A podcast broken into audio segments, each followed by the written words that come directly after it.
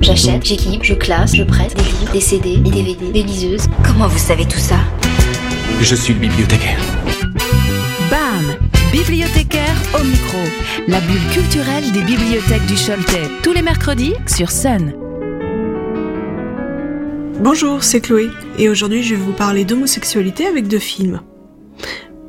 L'homme qui a surpris tout le monde d'Alexei Tchoupov et Natalia Merkulova, film russe récompensé en 2018 au Festival du film russe d'Honfleur.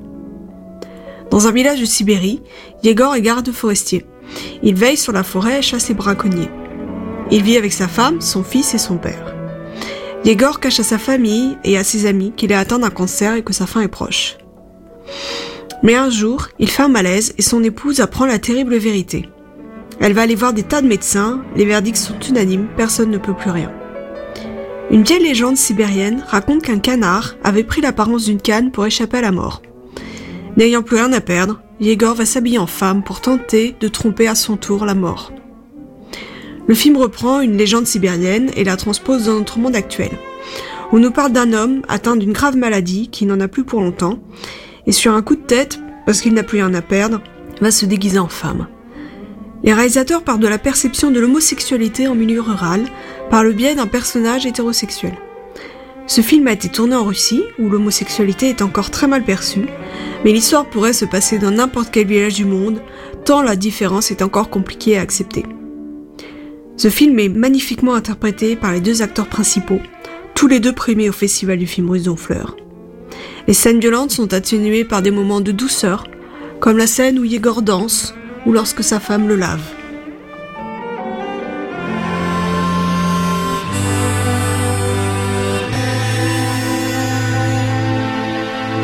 И то, что было набело, откроется потом. Мой рок-н-ролл — это не цель и даже не средство.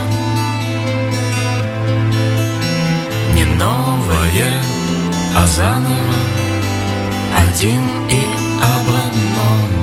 Дорога мой дом И для любви это не место.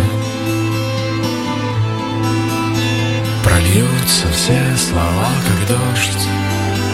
И там, где ты меня не ждешь Ночные ветры принесут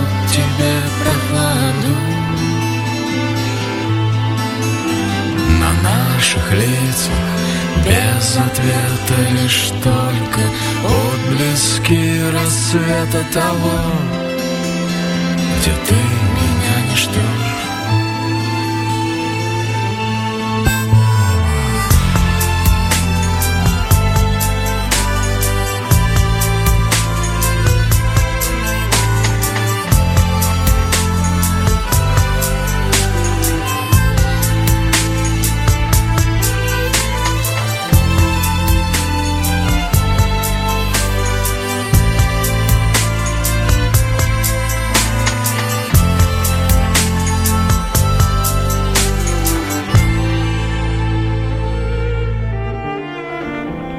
Great Freedom de Sébastien Maïs.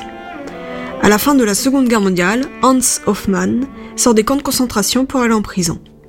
Le paragraphe 175 du code pénal allemand interdit l'homosexualité et Hans est homosexuel. Il se retrouve dans une cellule avec Victor, homophobe, qui finit malgré tout par l'accepter. Hans fait plusieurs séjours en prison où il travaille et retrouve d'anciens amants. Le film se déroule de 1946 à 1994 date où le paragraphe 175 du Code pénal allemand criminalisait l'homosexualité masculine.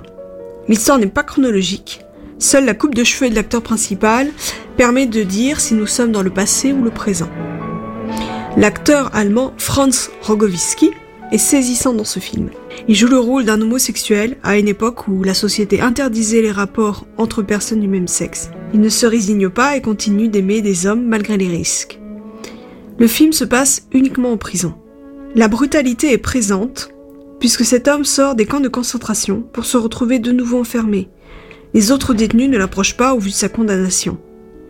Au début, Victor se montre très dur avec lui, et lorsqu'il découvre le tatouage sur son bras, la marque des camps nazis, il devient plus agréable parce qu'il comprend les souffrances qu'il a endurées. Ce ne sont pas des films drôles, mais ils montrent à quel point l'amour et l'amitié peuvent aider à surmonter bien des épreuves. Ces deux films sont disponibles dans vos médiathèques, n'hésitez pas à les emprunter. À bientôt, bis bald